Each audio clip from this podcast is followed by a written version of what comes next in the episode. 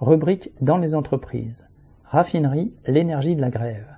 Mercredi 12 octobre, la grève pour des augmentations de salaire dans les raffineries et dépôts de carburant des groupes Total Energy et Esso ExxonMobil, entamée fin septembre, se poursuivait malgré les menaces du gouvernement. Elle s'est même étendue à un nouveau site, celui de Donge, en Loire-Atlantique. La grève a été dans un premier temps peu couverte par les médias, mais les files d'attente à la pompe à essence sont devenues de plus en plus longues, les stations fermées faute d'approvisionnement plus nombreuses. Et oui, il est difficile de rendre invisible une grève dans ce secteur. Les membres du gouvernement se sont mis à exprimer leur hostilité contre les grévistes, cherchant à les opposer aux automobilistes pour rendre cette grève impopulaire. Mais qui rend la vie impossible aux automobilistes aujourd'hui comme depuis des années? Qui a imposé des augmentations de prix à la pompe et qui a la main sur les stocks de carburant Ce sont les directions d'Esso ExxonMobil et de Total Energy qui ont fait payer le litre d'essence à 2 euros et empêché plus d'un automobiliste de faire le plein faute de budget suffisant. Grâce à cela, ces deux groupes ont connu l'abondance des profits.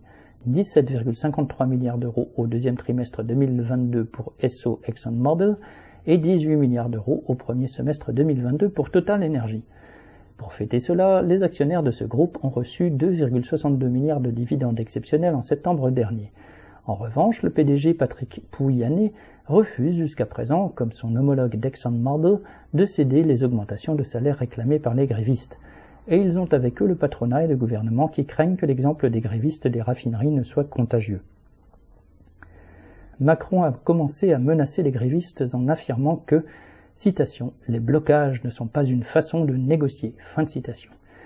Et mardi 11 octobre, la première ministre Borne a annoncé que le gouvernement allait réquisitionner les grévistes des dépôts ExxonMobil. C'est une déclaration contre tous les travailleurs voulant se défendre face aux capitalistes qui les enfoncent dans la pauvreté.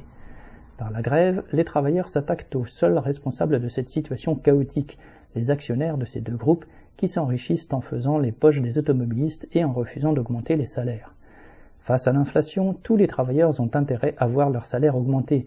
Alors, la victoire des grévistes de ce secteur pourrait ouvrir une brèche et encourager les travailleurs d'autres secteurs à se mettre aussi en grève. Joséphine Sina